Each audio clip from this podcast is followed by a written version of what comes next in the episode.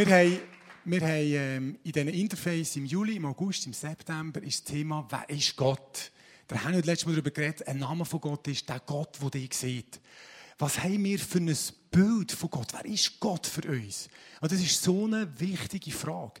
Ich weiß nicht, wenn wir jetzt tun würden, auf die Straße gehen, was die Leute würden sagen, wie sie Gott sehen, wie sie ihn verstehen. Ich, ich glaube, da würde man ganz verschiedene Sachen hören. Irgendeine unpersönliche Kraft die Leute haben so eine Vorstellung von Gott, so eine Art himmlischer Samichlaus. Der nicht mehr so ganz up-to-date ist, der keine Ahnung von Computer hat, irgendwie so ein bisschen an der Zeit vorbei. Es gibt Leute, die haben diese Vorstellung. Oder es gibt Leute, für die, für die ist Gott der Probleminator. Einfach dann, wenn sie nichts mehr anderes wissen über gehen sie zu Gott. Wir haben ganz verschiedene Bilder von Gott. Und ich muss schmunzeln, wenn ich die Geschichte denke von diesem Bub, der gesagt hat zu seiner Mami, er zeichnet jetzt ein Bild von Gott. Und dann sagt die Mama, ja, aber niemand weiß, wie Gott aussieht. Und der Bub sagt, Mama, wenn Sie mein Bild anschauen, dann wissen Sie es. Unser Bild von Gott ist extrem wichtig. Warum? Es gibt so wie ein geistliches Gesetz. Ähm, und das, schau, dass das funktioniert da. Probier es. Jawohl. Wir verwandeln uns in das, wo wir anbeten. Wir verwandeln uns in das, wo wir anbeten. Der Paulus sagt im Neuen Testament sagt es so, er sagt, wir alle aber können Gottes Angesicht, wir können Gottes Herrlichkeit mit aufdecktem Angesicht anschauen. Er redet davon, im Alten Testament ist alles wie unter einem Schatten, ist vieles nicht klar, bei Mose ist vieles nicht klar, aber jetzt kommt Jesus. Und jetzt können wir Gott sehen, wie er wirklich ist, mit aufdecktem Angesicht. Und wenn wir das machen, werden wir verwandelt ins gleiche Bild von einer Herrlichkeit zur anderen was wir anbeten, in das tun wir uns verwandeln. Das gilt auch im Negativen. Im Alten Testament steht an einer Stelle, Götze der Nationen sind blind und stumm und haben keinen Atem. Und genau so werden die, die sie anbeten. Dein Bild von Gott bestimmt, was du für ein Mensch bist. Wenn du ein Bild von Gott hast, wo sehr so ein engstirniger, gesetzlicher Gott ist, dann wirst du so mit Menschen umgehen. Wenn dein Bild von Gott der liebende Vater ist, wo Jesus predigt hat, wo der verlorene Sohn, wo er herkommt, in die Arme nimmt und wo er dann nach Säu stinkt. Wenn das unser Bild von Gott ist, werden wir Menschen, die genau so leben. Wir verwandeln uns in das, was wir arbeiten. Und das ist für mich ganz eine persönliche Geschichte, nur eine theologische Wahrheit. Ähm, ich bin mit einem Bild von Gott aufgewachsen, das nicht so positiv war. Es hat viele Gründe, das erzähle ich nicht, aber ich bin sehr, sehr unsicher in meiner Beziehung zu Gott. Hat er mich wirklich gern? Bleibt er bei mir? Lässt er mich plötzlich fallen? Und mit 23 habe ich plötzlich wirklich in einer, wie eine Offenbarung von Gottes Gnade. Es ist wie wenn Gott vor mir gestanden wäre und gesagt, ich habe dich so gern. Ich habe dich schon gewählt, bevor du schnaufen. Du bist mein Sohn und ich bin dein Vater. Und es hat in meinem Herz so eine Explosion gegeben. Das ist wie etwas ganz Neues in mein Leben hineingekommen. Das Interessante ist, ich bin nachher zurück, das war in England, wo ich etwa drei, vier Wochen wieder im Studium innen stehe, kommt plötzlich ein Studienkollege zu mir, nach dieser Erfahrung in England, und sagt, Herr René, was ist mit dir passiert? Du bist viel weicher geworden. Unser Bild von Gott, das prägt uns nicht. Das ist wie die tiefste Wurzelschicht von unserem Glauben. Jetzt äh, mache ich eine kurze Umfrage. Was ist, dass ihr wach bleibt, was ist ähm, an dem biblischen Bild von Gott, was ist das absolut Einzigartige an dem biblischen Bild von Gott? Es gibt sicher verschiedene Sachen, aber was kommt jetzt zuerst in den Sinn? Könnt ihr einfach rausrufen? Garten. Äh, wie meinst du das? Nein, tun wir nachher besprechen. Garten. Gut. Andere. Beziehung. Ich verstehe es nicht. Glauben. Genau. Hey, all die Sachen stimmen, aber es gibt eine Geschichte, die ist wirklich ganz, ganz, ganz, ganz speziell. Und das ist wie etwas, wo man manchmal so in Theologenstuben versorgt, das Thema. Und ich glaube, das hat so eine Bedeutung für unser Leben. Und das möchte ich euch heute Morgen zeigen. Und zwar, dass Gott nicht nur einen ist. Also Gott ist ein, aber Gott ist auch drei. Gott ist Vater, Sohn, Heiliger Geist. Das ist ja noch schwer zu verstehen. Und leider tut man das Thema oft so weh, sagen, das ist etwas für Theologen. Und die reden auch so kompliziert über das. Aber ich möchte euch heute Morgen zeigen, was für eine tiefe Bedeutung das für unser Leben hat. Wisst ihr, Gott erkennen ist ja nicht nur irgendwie etwas Intellektuelles. Erkennen heisst nicht, ich stecke Gott ins Reagenzglas und tun auf allen Seiten nach, Gott ist das, Gott ist das, Gott ist das, sondern erkennen heisst, ihn erleben. Was, Im Alten Testament steht, dass der Adam Eva erkannt hat. Da hat er nicht eine hundertseitige Studie geschrieben über die Eva. Sondern es ist ein Ausdruck von intimster Gemeinschaft. Und darum möchte ich heute Morgen mit euch nicht nur darüber reden, wie wir Gott können erkennen intellektuell, sondern ich möchte reden über die dreifache Kunst, weil Gott ein dreieiniger Gott ist, wie wir Gott können erleben. Und ähm, ich lade euch ein, ein bisschen mit mir auszuhalten. Ich weiss, es ist nicht eine Fast-Food-Predigt, es ist ein bisschen festere Nahrung, aber bleibt dabei, es lohnt sich wirklich. Es ist so viel Reichtum, in dem in Gott auf drei Arten zu erleben. Wenn wir die Bibel lesen, jetzt bin ich vorhin sage ich schon Bibel, Berndeutsch ist ansteckend. Wenn wir die Bibel lesen, dann äh, offenbart sich Gott auf drei Arten. Jetzt die Präsentation von nicht ganz so, wie ich mir es vorgestellt habe, ist ja gleich. Ähm, Gott offenbart sich das erste Mal als Schöpfer von dieser Welt. Also das Erste, was die Bibel über Gott sagt, ist, er ist der Schöpfer der Welt. Alles, was gemacht ist, ist von ihm gemacht. Die Welt trägt seine Handschrift. Und egal, ob ich Atheist, Moslem, Buddhist, Hinduist bin, jeder Mensch erlebt in der Schöpfung Gott. Gott ist für jeden Mensch erlebbar in der Schöpfung. Wenn Menschen aber sagen, ich habe Gott noch nie erlebt, dann frage ich, du heute Morgen bis zum Morgen gegessen? Ja, also, dass du die Nahrung kannst aufnehmen und kannst verdauen. Das ist eine Gotteserfahrung. Wenn der Mesel mit einem Juchzger in die Aare springt und sich freut an dieser kühlen Aare, dann ist das eine Gotteserfahrung. Warum? Weil Gott der Schöpfer ist von der ganzen Welt. Der Paulus sagt, in der Schöpfung können wir Gott erkennen, können wir ihm begegnen. Das ist das Erste, das ist Gott über uns, Gott unser Schöpfer. Das Zweite ist, Gott offenbart sich als Gott für uns. Alle Menschen sind Gottes Geschöpf, aber nicht alle Menschen sind Gottes Kind. Sondern da braucht es wie eine Entscheidung, eine Beziehung, wo ich eingehe und sage, jawohl, ich will mit dir in die Beziehung, ich will zurück in das Vaterhaus. Und die Offenbarung von Gott, die, die Offenbarung, dass Gott für uns ist, hat Jesus gebracht. Jesus sagt, Gott ist für dich. Du kommst komplette Vergebung und ein neues Leben über, wenn du dich ihm anvertraust. Gott ist für uns. Und die ersten Christen haben gleich begriffen, hey, in diesem Jesus ist nicht nur ein Mensch auf die Welt gekommen, da ist Gott selber Mensch geworden. Im, im Johannes 1 heißt es, am Anfang war das Wort.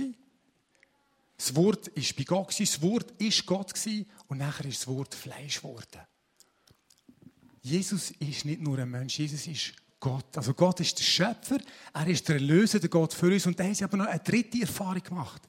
Sie haben erlebt, dass Gott, der Gott in uns ist. Pfingst ist geworden, der Heilige Geist ist gekommen. Und dann haben sie die Kraft aus dem Himmel erlebt. Gott ist nicht nur über uns. Und er ist nicht nur für uns, er ist in uns innen. Sie hat die Kraft aus dem Himmel erlebt. Und dass der Heilige Geist Gott ist, sieht man an verschiedenen Orten im Neuen Testament. Sie haben verstanden, oh, das ist eine Person, nicht nur eine Kraft. Und die drei, die drei haben nie Streit zusammen. Das gehört immer zusammen. Der Schöpfer, der Erlöser und der Gott in uns, die wirken immer zusammen die gehören auch immer zusammen. Und das, darum möchte ich von der dreifachen Kunst, Gott zu erleben, reden. Warum? Wir, wir Menschen neigen dazu, das, was bei Gott zusammengehört, auseinanderzunehmen.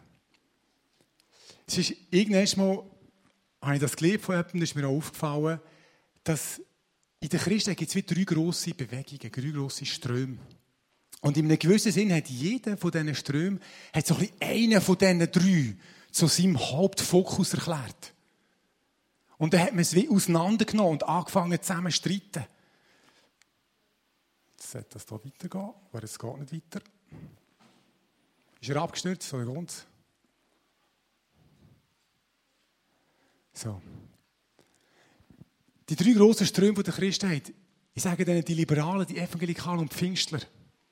Die Liberalen, die man vielleicht in der Landeskirche findet, gute Protestanten, bei ihnen ist einfach Gott über uns. Bewahrung von der Schöpfung, soziales Engagement. Einfach, das sind ihre Themen. Ja, der Fokus bei vielen Evangelikalen, so ihr vielleicht manchmal schon konservative Freikirchen, ist, es geht immer nur um Kreuz, Blut, Gerechtigkeit. Es geht nur um das Heil. Es geht, es geht immer um das. Und wie alles andere gar keinen Platz, weder das Engagement noch Kraftwirkung vom Heiligen Geist. Und bei Pfingsten kann es sein, dass vor allem der Heilige Geist im Mittelpunkt steht. Ja, sagen manchmal Spaß, aber es gibt Christen, und ich weiß es nicht selbstverständlich nicht, das ist eher die Ausnahme, wo anstatt, wenn, wenn ein Durchfall klemmt, anstatt dass sie die Durchfall durchbringen, sie Dämonen austreiben. Die Lösung für das Problem ist Dämonenaustreibung und irgendetwas Geistliches zu machen. Und man nimmt das wie zueinander aus. Ich habe mal, vielleicht um das konkret zu machen, ich habe mal ein lustiges Team gehabt. Ich habe mal ein Alpha-Life-Team gehabt, wo ich je einen von diesen drei im Team hatte. Das war wirklich lustig. Also jemand ist so aus einem, reformierten Hintergrund gekommen und für diese Person war wirklich klar gewesen, hey, das Wichtigste ist, dass der Kurs gut organisiert ist, gut durchdenkt, alle Einsatzpläne stimmen und so weiter. Die zweite Person war so richtige Missionarin gewesen, einfach Jesus und auf die Straße gehen und Leute reinholen und, und einfach, es geht nur um das. Alles andere vergessen die Organisation, wir doch nicht beten, einfach, das ist wichtig. Und die dritte Person, ihre erste Frage war immer, betest du in Sprache? Und wenn du das nicht gemacht hast, bist du schon mal unter gewesen. Und die haben zusammen einen Kurs leiten. Das war sehr lustig. Aber wisst ihr, es war phänomenal. Ich bin mit ihnen zusammengehockt und habe ihnen gesagt, hey, wenn jeder von euch seine Stärke reinrührt, in den Pool quasi, und ihr das miteinander macht, gut organisiert, durchdenkt, wirklich auf der Ebene der Schöpfung, wo es gar nicht muss Christ sein dass du es machen kannst. Voll Jesus im Mittelpunkt und das Missionale und dass er Menschen liebt. Und dir betet wie die Weltmeister für den Kurs dann kommt es richtig gut. Und genau so war es. Die Sachen gehören zusammen. Und ich merke einfach, dass wir dort oft wie etwas vorbeigehen, weil jeder von uns hat wie ihren Schwerpunkt. Er sagt, Gott ist für mich vor allem der Schöpfer. Oder ist vor allem der Gott für uns. Oder vor allem der Gott in uns. Und Gott sagt, hey, reis Christ sein heisst, dass alle drei Farben von Gott sich in meinem Leben widerspiegeln. Es gibt zudem wirklich ganz, ganz viele Beispiele. Ich möchte es ein bisschen konkretisieren.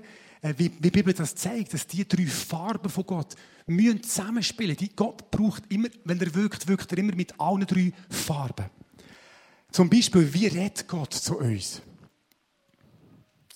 Gott redet auf drei Arten zu uns. Gott redet zu uns durch ganz natürliche Weisheit. Wer kennt das Buch der Sprüche? Wer, hat das, wer liest das noch gern, das Buch der Sprüche? Dort stehen so viele Sachen drin, die hat man zuerst gar nichts mit Erlösung oder mit dem Heiligen Geist. Das sind ganz alltägliche Weisheiten, die jeder Mensch gar anwenden kann. Geh zur Ameise, du Fauler, und lerne von ihr. Hochgeistlich. Ja, hochgeistlich. Ja, es ist eben hochgeistlich. Ich habe wirklich Leidenschaft für das. Ich glaube, da verpassen wir manchmal etwas. Was ganz natürliche Weisheit, auch Wissenschaft, die Musik, Künste, da ist ganz viel drin, wo Gott selber sagt, das habe ich gemacht. Wer hat es erfunden? Wer hat Musik erfunden? Nicht Schweizer. wer hat, wer hat, wenn wir von Wissenschaft reden, das heisst Gottes Gedanken nachdenken. Er hat die Schöpfung gemacht, so genial. Und Wissenschaft ist nichts anderes als dem auf die Spur zu kommen. Und so redet Gott zu uns. Das Zweite ist, durch die Heisoffenbarung, durch die Bibel, natürlich, wenn ich Gottes Stimme höre, muss ich die Bibel lesen. Sorry, es geht nicht anders. Nur das Buch der Schöpfung lehrt uns nicht alles, was wir müssen wissen. Sondern wir brauchen das Buch und wenn es so drin steht, machen wir es einfach. Amen. Danke. Amen. Ich bin aber nicht bei den Pfingstler. ja, genau, genau, genau. Ähm, Glück so ein Ventilator. Genau. Und das Dritte ist übernatürliche Inspiration, dass der Heilige Geist direkt zu mir redet. Und glaubt mir, am besten ist, wenn wir Gott auf allen drei Kanälen empfehlt. Jetzt sagen die vielleicht, oder sagen denen, hey, aber nein, wenn ich die Bibel habe und übernatürliche Inspiration, brauche ich doch keine natürliche Weisheit mehr. Da habe ich alles, was ich brauche. Jetzt ganz ehrlich, wer hat, wer hat das ein bisschen gedacht? Niemand. Super, die sind super. Weil, es gibt eine hochinteressante Geschichte zu dem im Alten Testament, wo ich kurz einfach darauf eingehen Wer, wer weiß, wie Gott Israel in der Wüste geführt hat? Wer weiß das? Fürsäule und Wochen. Das war alles, oder? Habe ich auch immer gemeint. Bis ich über 4. Mose 10 gestolpert bin. Im 4. Mose 10 wird uns nicht vom Kebab berichtet, sondern vom Hobab. Ja, so kann ich mir das merken. 4. Mose 10 ist nicht der Kebab, sondern der Hobab. Und das ist folgendes. Sie wollen wieder aufbrechen und dann sagt der Mose sagt zum Hobab. Das ist sein Schwager. Genau, sagt er. Ähm, wir brechen auf zu dem Ort, von dem der Herr gesagt hat, ich will ihn euch geben. Komm mit uns, sagt der Mose zu dem Hobab. Dann werden wir dir Gutes tun, denn der Herr hat Gutes über Israel geredet. Doch Hobab sagte zu ihm, ich will nicht mitkommen, sondern in mein Land und zu meiner Verwandtschaft will ich gehen. Das ist nicht ein Jude, das ist nicht einer, der zum Bundesvolk gehört hat. Und was sagt der Mose? Er sagt, verlass uns bitte nicht, denn du weißt doch, wo wir in der Wüste lagern können und du sollst unser Auge sein. Das finde ich skandalös und genial. Die haben die Wochen gehabt, die haben die zehn Gebote, sie haben quasi die übernatürliche Offenbarung gehabt, Wochen und Feuersäule, Gott ist immer gefragt. Sie haben die zehn Gebote gehabt, sie haben die Heilsoffenbarung gehabt. Und der Mose will nicht auf die natürliche Weisheit vom Hobab verzichten. Das ist ganz eine wichtige Lektion.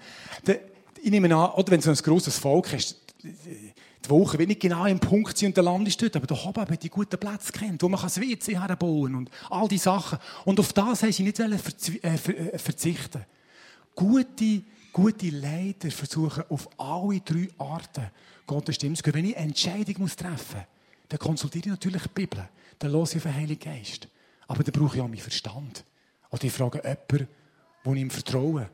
Auf allen drei Kanälen sendet Gott, auch wenn es darum geht, dass wir seine Stimme hören. Und das zieht sich durch die ganze Bibel durch. Es gibt im Alten Testament, ich hoffe, es fasziniert euch ein bisschen, ich weiss, es ist ein bisschen festeres Brot zum Beißen, aber es ist wirklich faszinierend. Im Alten Testament gibt es drei Führungspersönlichkeiten. Auf drei Arten, drei Personen hat Gott seinem Volk gegeben, um das Volk zu führen. Welche drei sind das?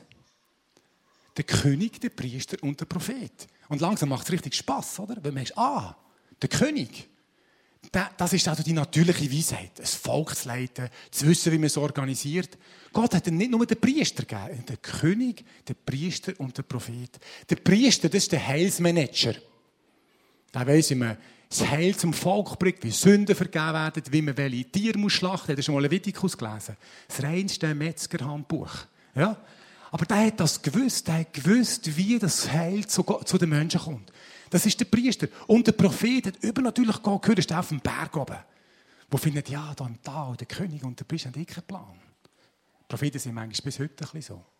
Entschuldigung, also ich bin auch kein Prophet. Aber einfach so, Propheten sind wirklich, sind ganz in einer anderen Welt. Das ist die übernatürliche Offenbarung von Gott. Also Gott hat auch dort drei Arten gegeben, wie sein Volk geführt wird. Und auch da finde ich es auch interessant, für noch ganz kurz, wie im Neuen Testament der Paulus versucht, zum Beispiel Korinther aus einer Einseitigkeit jetzt in diesem blauen Bereich wieder rauszuführen. Vielleicht ist das ein bisschen vertraut. Korinther gemeint, vielen wären es jetzt Vögel wohl, oder? Alle reden in Sprachen, in Zungen und Prophetien. Und er sagt, ihr seid reich an diesen übernatürlichen Gaben. Aber hey, wenn da einer reinkommt, der keine Ahnung hat, weißt du, was denkt er? Die sind total Bananas, die, die spinnen. Das sagt er genau so. Wenn ein Ungläubiger reinkommt, er sagen, die spinnen. Und was macht er jetzt? Was macht jetzt der Paulus? Er versucht, aus dieser Einseitigkeit rauszuführen, aus dem, ich sage dem ein bisschen blauen Overdrive, so ein bisschen einfach, boah, nur blau und sagt, hey, schau, jetzt, müssen wir ein bisschen Grün reinbringen. Ein bisschen Struktur, ein bisschen Klarheit. Es sollen nur zwei oder drei reden. Und dann Stopp. Und dann, äh, meine, das, ist, das, das braucht keine direkte Inspiration vom Heiligen Geist. Das ist natürliche Weisheit.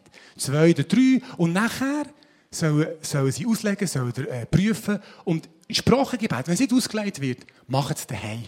Also er korrigiert so die, die Einseitigkeit, indem er sagt, hey, tun auch die grüne Farbe von Gott in eurem Gottesdienst widerspiegeln. Darf ich ganz kurz sagen, macht euch das Sinn? Und sagen, es macht mir gar keinen Sinn. Weil es ist, es ist, es ist man braucht einen Moment, bis man seinen Kopf bekommt, aber da ist so ein Reichtum drin, wie wir Gott können erleben, nämlich auf drei ganz verschiedene Arten und alles braucht damit unser Christsein, unser Leben reif wird. Ich meine, ich könnte, das ist wie die DNA vom Leben. Der Mensch ist Lieb, Geist und Seele. Es gibt so viele solche Dreiheiten in der Bibel. Gott hat die, die, das Spiegeln von, seinem, von seinen drei Personen wie in die ganze Schöpfung und in, unser ganze, in die ganze Bibel geschrieben.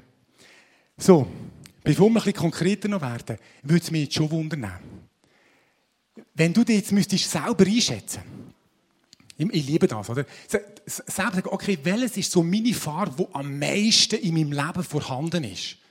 So mehr so der, der Bereich von Schöpfung, Gott über uns, natürliche Weisheit. Vielleicht auch, wenn du schon ganz stark so soziales Engagement auf dem Herz hast, wo gerne denkt, wo sehr reflektiert ist, wo gerne Kunst hat wäre vielleicht das die stärkste Farbe. Bei, bei wem ist Rot die stärkste Farbe? Für mich ist wirklich einfach das Heil und Jesus ist für mich so zentral. Das ist für uns alle zentral. Aber ich bin vor allem dort stark. Ich tue vor allem die Farbe von Gott widerspiegeln. Ich liebe die Bibel. Ich liebe Missionen. Ich liebe das, das, das einfach das, wo, Jesus durch sein Kreuz gebracht hat. Oder wer sagt, ich bin eher jetzt so eine, eine blaue oder eine blaue? Vom Ansatz her. Ich weiss, man hat immer alle Farben in unserem Leben. So das Übernatürliche ist mir wichtig. Mir ist am wüsten, wenn es richtig abgeht im Geist. Ganz kurz, schätze dich, welches ist die stärkste? Und vielleicht auch, wenn du das magst, wupp, es geht, dort bin ich vielleicht hier nicht so stark.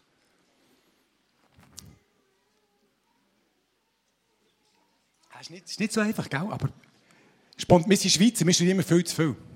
Oder? Wenn wir Schweizer Gitarre spielen, drei Jahre sagen wir, ich kann nicht Gitarre spielen. Jetzt, ich will niemand verletzen, wenn ein Amerikaner zwei Griffe kann, I can play the guitar. wir studieren immer viel zu viel. Gut, jetzt, wenn du magst, wenn du magst outen, wenn du magst outen, wer würde von sich sagen, grün ist meine stärkste Farbe? Ganz hoch haben, das muss wirklich ganz hoch sein. Wow! Hammer, noch einmal. Sehr spannend. Wer würde sagen, rot ist seine stärkste Farbe? Aha, spannend. Und wer würde sagen, blau ist seine stärkste Farbe? Also ich würde sagen, so ein bisschen grün-blau, hey, ich bin total erstaunt. Ich denke, im GPMC, da bin ich ganz sicher bei denen, die sagen rot und blau. Hey, so gut. Das ist das, jeder hat seine Stärke. Und wenn wir verstehen, dass wir voneinander lernen können. Oder der Prophet empfindet oft so die Grünen als Bedrohung. Er hat das Gestürm immer mit Studieren und ich muss das prophetische Wort an, dann gehst du einfach. Aber wenn der Prophet sich dort mitnehmen auf den Weg, von den Grünen etwas zu lernen, dann wird sein prophetische viel kräftiger, weil Gott, die arbeiten immer zusammen. Der Vater und der Sohn und der Heilige Geist haben nie Streit. Also haben wir grüne, blaue, rote gefälligst auch keinen Streit zu haben. Also wir machen, wir wieder etwas abschneiden, wo Gott sagt, das gehört zu der DNA, wenn ich möchte, dass euer Leben und eure Gemeinde und das, was ihr macht, funktioniert.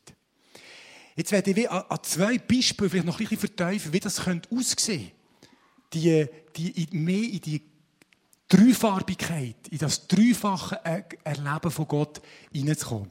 Und das eine ist die Frage, wie wir Anbetung verstehen. Oder was Anbetung ist. Wir haben das Motto Leben im Lob als Jahresmotto. Und die meisten von uns, und ich auch, denken zuerst bei Lob an das, was wir am Sonntagmorgen hier machen. Aber lasst uns ein bisschen vertieft sagen, was heisst das eigentlich? Leben im Lob, wenn man es dreifarbig anschaut. Ah, das haben wir schon gehabt. Jetzt leider kommen die immer gerade. Die hat eigentlich nacheinander aufgepoppt. Jetzt gesehen schon die ganze Party, aber das macht nichts. Also, dreifarbige Anbetung. Gott als Schöpfer anzubeten. Man kann es auf ganz verschiedene Arten machen, aber zwei Sachen möchte ich besonders herausheben und ermutigen. Das eine ist, Viele von, oder einige von uns werden richtig eine grüne Antenne haben. Wenn sie in die Schöpfung gehen, an einen schönen Ort, dann merken sie, wie in mir geht so etwas auf. Wenn ich am Meer sitze, ich bin in Spanien am Ende vom Jakobsweg, bin ich, also ich habe den Jakobsweg nicht gemacht, ich bin hergefahren, aber am Ende vom Jakobsweg aufs Meer raus schauen und die Weite sehen, ich kann nicht anders als Halleluja, Gott, ich lobe dich. Und ich habe das Gefühl, ich höre Gott viel besser dort. Das ist Anbetung. Wo wir in die Aargumpen ziehen, hat der Herr auch gesagt, da kannst du nicht anders als anbeten. So schön. Oder eben, wenn der Messi mit seinem Jump reingeht und so. Einfach, das ist wirklich, das ist Anbetung. Die Bibel sagt, ähm, die Himmel verkünden Gottes Werk. Wenn du so eine grüne Antenne hast, das ist, pfleg das, komm dort in einen guten Rhythmus, mach das immer wieder.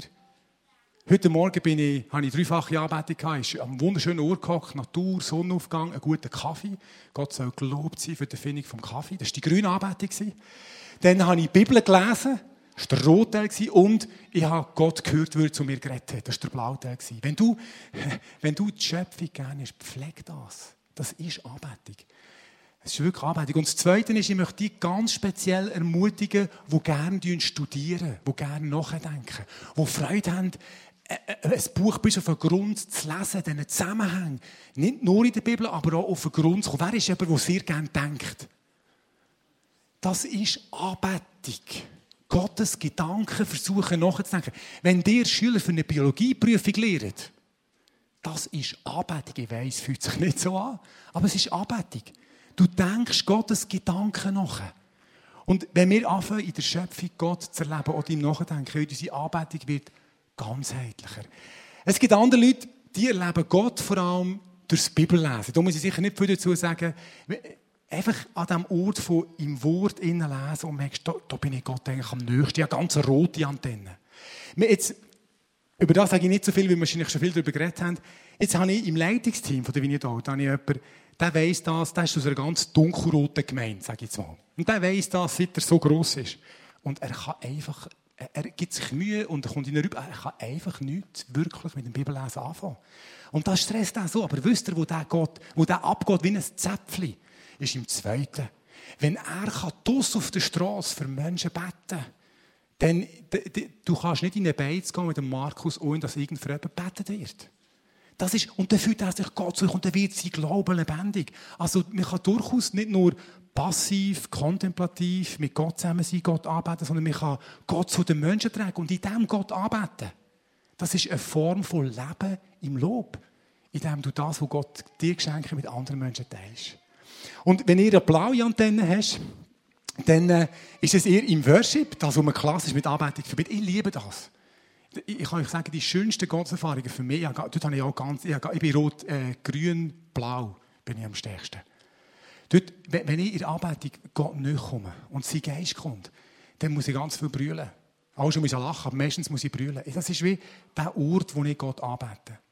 Und je älter ich geworden bin, habe ich gemerkt, es gibt noch stillere Formen von mit Gott zusammen sein. Weißt das Wort Kontemplation, versteht man das? Wer weiß, nicht, was das ist? Kontemplation. Okay.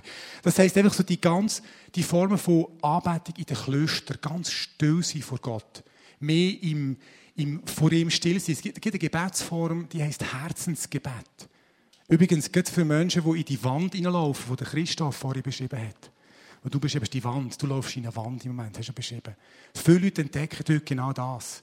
Sie merken, hey, jetzt irgendwie, manchmal muss ich einfach, es muss einfach, es muss nicht immer so laut sein. Es muss nicht immer so viel Wort sein. Ich kann in der Stille einfach vielleicht über einen Satz immer wieder den Können, über den nachdenken. Das ist auch ein Weg von Anbetung. Und was ich möchte Mut machen, ich möchte euch Mut machen zu zwei Sachen. Das eine ist, dort, wo du merkst, dort erlebst du Gott am meisten, pfleg das wirklich intensiv, lebe im Lob, mach, komm in den Rhythmus hinein dort. Und warum nicht einmal etwas reinschnuppern, wo du sagst, das ist jetzt für mich bis jetzt noch gar nichts gewesen. Einfach, um wie meine Anbetung farbiger zu machen. Ich möchte wirklich euch ermutigen, dort ein bisschen zu Entdecker zu werden. Und das ist ja noch nicht alles. Es gibt ganz viele andere Möglichkeiten. Ich bei, bei, bei, bei, äh, beim Timo unter Miriam daheim war, einfach eine musikalische Kunst. Oder? Da merken wir, oh, dort, dort erleben ihr Gott. Super, es gibt so viele Wege in all diesen drei Orten, wo Gott sich offenbart hat, ihn anzubeten. Tönt Entdecker werden. Tönt Anbetung nicht reduzieren auf am Sonntagmorgen, oder? Das ist ein bisschen böse für die, die nicht so Worshipper sind. Wenn die aber hören, wir beten Gott für eine Ewigkeit lang an. Und denken, das ist immer so, wie am Sonntag am Morgen. Ich, will gar nicht in den Himmel. Nein. Also, weißt du, was ich meine? So, es, Anbetung wird dort viel reicher sein. Viel reicher. Als jetzt nur, und ich werde voll abgehen dort. Ja, gut, das kannst du natürlich nicht vergleichen. Da sind wir alle perfekt, da werden wir alle voll abgehen. Aber du wirst, was ich meine, Anbetung ist viel, viel etwas Reicheres. Ich muss aufs Gas drücken. Und, mögen ihr noch? Gut. Ein, ein zweiter Ort, oder ein zweiter, ein zweiter Bereich, wo wir können dreifarbiger werden können, ist, wie wir Mission definieren. Was bedeutet Mission? Missionales Leben. Dort, wo ich herkomme, ist missionales Leben einfach das Wort. Ich bin, das habe ich auch schon erzählt, ich bin gerade letztes Mal das war so eine traumatische Erfahrung. Ich habe mal ein Kistchen aufgestellt an einem Markt. Bin draufgestanden und die Leute anpredigt. Das war gut. Ich bin mein Mathematiklehrer gekommen und dachte, nein, das geht gar nicht.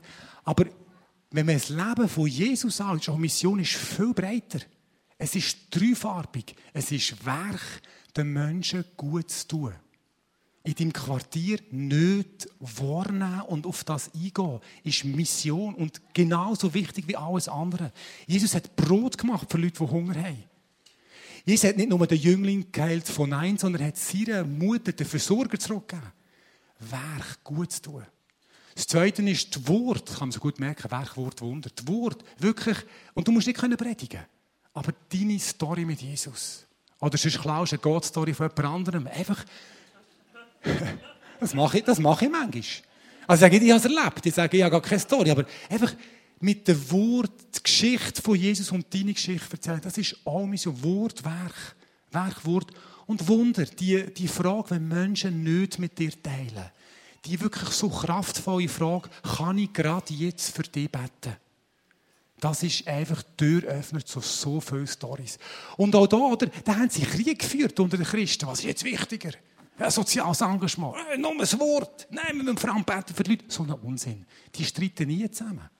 Der Vater, der Sohn, der Heilige Geist streiten nie zusammen.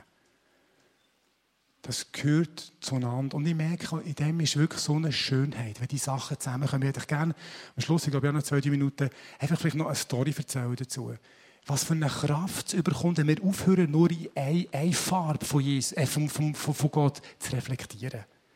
Wir haben, ähm, machen so einen Dienst am nächsten. Das ist so, das kennen ein paar wahrscheinlich, Lebensmittel verteilen. Ähm, alle haben wir 100 bis 120 Leute zahlen im Office bzw. im Community Center. Und das ist ganz grün. Wir tun einfach gut diesen Menschen. Wir, es muss niemand eine Predigt hören. Und es muss niemand irgendetwas machen, kann einfach kommen, wir tun ihm etwas Gutes, wir bieten einen Ort von Gemeinschaft. Das ist super. Aber wenn wir das machen, merken wir, irgendwann geht es immer weiter. Kürzlich, oder ist jetzt schon ein paar Monate her, ist eine Frau gekommen, ist bei diesen Lebensmitteln angestanden und hat gesagt, ich brauche eigentlich kein Essen, ich brauche einen neuen Rücken. Hat er auch neue Rücken im Programm? Und dann ist der, sie war ein bisschen erstaunt und dann hat ähm, der Matthias Köhn, anyway, einfach, äh, der was dann leitet, oder geleitet hat, gesagt, ja, wir können beten für dich. Wir, wir können beten, dass Gott dich gesund macht. Und ist jemand anderes geholt und dann haben sie für die Frau, für die Esther, haben sie betet. Und Esther hat seit manchem Jahr starke Schmerzen am Rücken. Und dann haben sie betet und es ist nichts passiert. Dann hat sie ihre Lebensmittel genommen, ist heim und hat gesagt, sie haben noch viel stärkere Schmerzen bekommen. Schon dort und nach auf dem Heimweg so denkst okay, danke Gott. Wo sie daheim zur Tür eingeht, sind die Rückenschmerzen von einem Moment aufeinander verschwunden. Die sind einfach weg gewesen. Und Esther ist zurückgekommen und hat das erzählt in einer Begeisterung. Und sie ist acht, neun, zehn Monate komplett schmerzfrei geblieben. Ja, also kürzlich gesagt, ja, ein bisschen Schmerzen, aber es ist ganz etwas anderes. Das ist, wir haben zwar gut, wir haben einfach gut da und plötzlich ist eine Tür aufgegangen für das Übernatürliche hineinkommt. Und jetzt ist die Esther, ist jetzt in einer missionalen Gemeinschaft dabei und hört dort die Worte von Jesus. Sie hat sich noch nicht wissen entschieden. Ihr Bild von Gott ist viel grösser, sagt. Ja, Jesus, Buddha oder so. Aber wir sind auf dem Weg. Und wenn die drei Sachen zusammenkommen, Werk, Wort und Wunder, indem wir mit Menschen begegnen, dann kommt es wirklich Kraft. Und dort möchte ich dich einladen, an dem Ort, wo du stark bist, das zu pflegen. Und am anderen Ort ein bisschen aus deiner Komfortzone rauszugehen. Für mich ist das eine, darum habe ich, so, habe ich wirklich gefunden, wenn schon das Thema ist, wer ist Gott, für mich ist das in den letzten 20 Jahren einer der wichtigsten so Aha-Momente in meinem Leben gewesen. Weil so viel wird gesund und ganz wenn wir aufhören, das zueinander auszunehmen. Wenn wir aufhören, so das Geistliche und das Natürliche, was ich mit dem meine, zu trennen. Gott ist der Schöpfer. Etwas Gutes essen im Maß ist Gottesdienst. Wirklich. Ich muss immer mal eine schöne Musik, wo die Tränen kommen. Das muss im Fall nicht einmal christliche Musik sein. Ich höre sehr gerne christliche Musik. Manchmal höre ich Musik im Radio. Völlig säkuläre Musik. Und Jesus redet zu mir. Durch diese Musik. Wenn wir aufhören, das zu trennen, wir werden gesünder. Wir werden auch als Gemeinde zugänglicher. für Menschen, die Jesus noch nicht kennen. Wenn sie so hyperblau und hyperrot zu und her gehen, das ist schwierig für Menschen, die keine Ahnung vom Glauben haben. Und wenn wir dann wirklich so Platz machen für das ganz Natürliche, dann wird es auch zugänglicher für Menschen, die noch gar nichts mit Gott zu tun haben. Und ich möchte dich einladen, wer schon mal ein bisschen Klavier spielen oder wer immer wie das denkt ist, einfach kurz ein bisschen so instrumental etwas. Ähm, wir machen jetzt nicht eine grosse Ministry time ich möchte dich einladen, ein bisschen zu reflektieren. Die dreifache Kunst, Gott zu erleben. Drei Fragen. Was, wo hast du das Gefühl, Jesus zu dir geredet? Was könntest du mit dem machen? Es geht nicht um Stress, aber es geht darum sagen, wie ein Ort, ein bisschen etwas Konkretes. Wie könnte ich einen Schritt machen, um dreifarbiger zu werden? Und wem, vielleicht aus dem Groove oder vielleicht jemand, der jetzt da ist, möchte ich das erzählen, um es ein bisschen verbindlich zu machen. Lass uns einfach einen Moment eintauchen in die Stille, äh, mit dieser Musik die Sachen bewegen und dann werde ich nachher noch beten.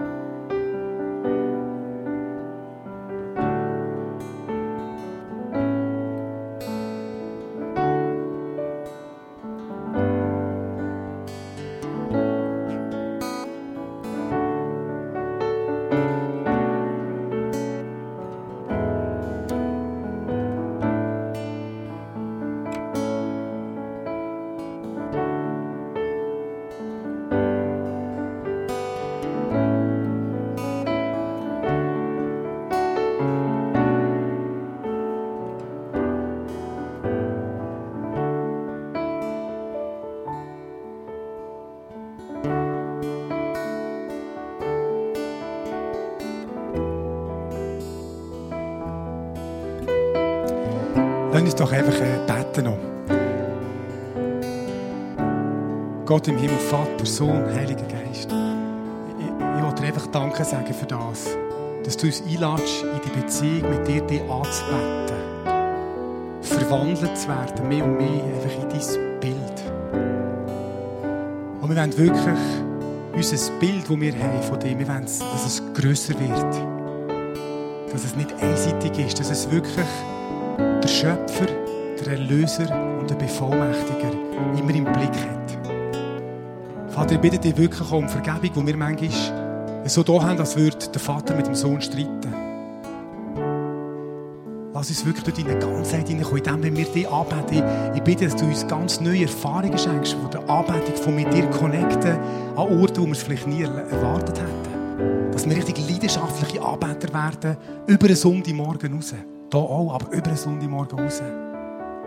Lass uns es connecten mit Menschen, die dich noch nicht kennen, dreifarbiger werden. Schenk uns wirklich einfach die, die, die, den Mut, Gutes zu tun, von dir zu reden und den Menschen anzubieten, kann ich gerade jetzt für dich beten. Wir wollen wirklich sehen, wie du kommst und in dieser dreifachen Art den Menschen um uns herum begegnest du uns. Lass uns mutig sein, um die Komfortzone ein bisschen zu verlassen, aus unserer Farbe raus in etwas anderes hineinzugehen. Schenk uns Bereitschaft, voneinander zu lernen. Wo wir manchmal die Blauen vielleicht ein bisschen genervt haben, sagen, hey, ich will lernen von dir. Lass uns auch als Christenheit wieder mehr in eine Einheit hineinkommen. Weil wir merken, nur wenn wir unsere besten Sachen zusammenlegen, dann ist wirklich Gott ganz drin. Ich danke dir, Vater. Ich danke, dass du ein ganz guter Gott bist der uns auf einen Weg mitnimmt, dass unser Leben dich mehr und mehr widerspiegelt. Amen.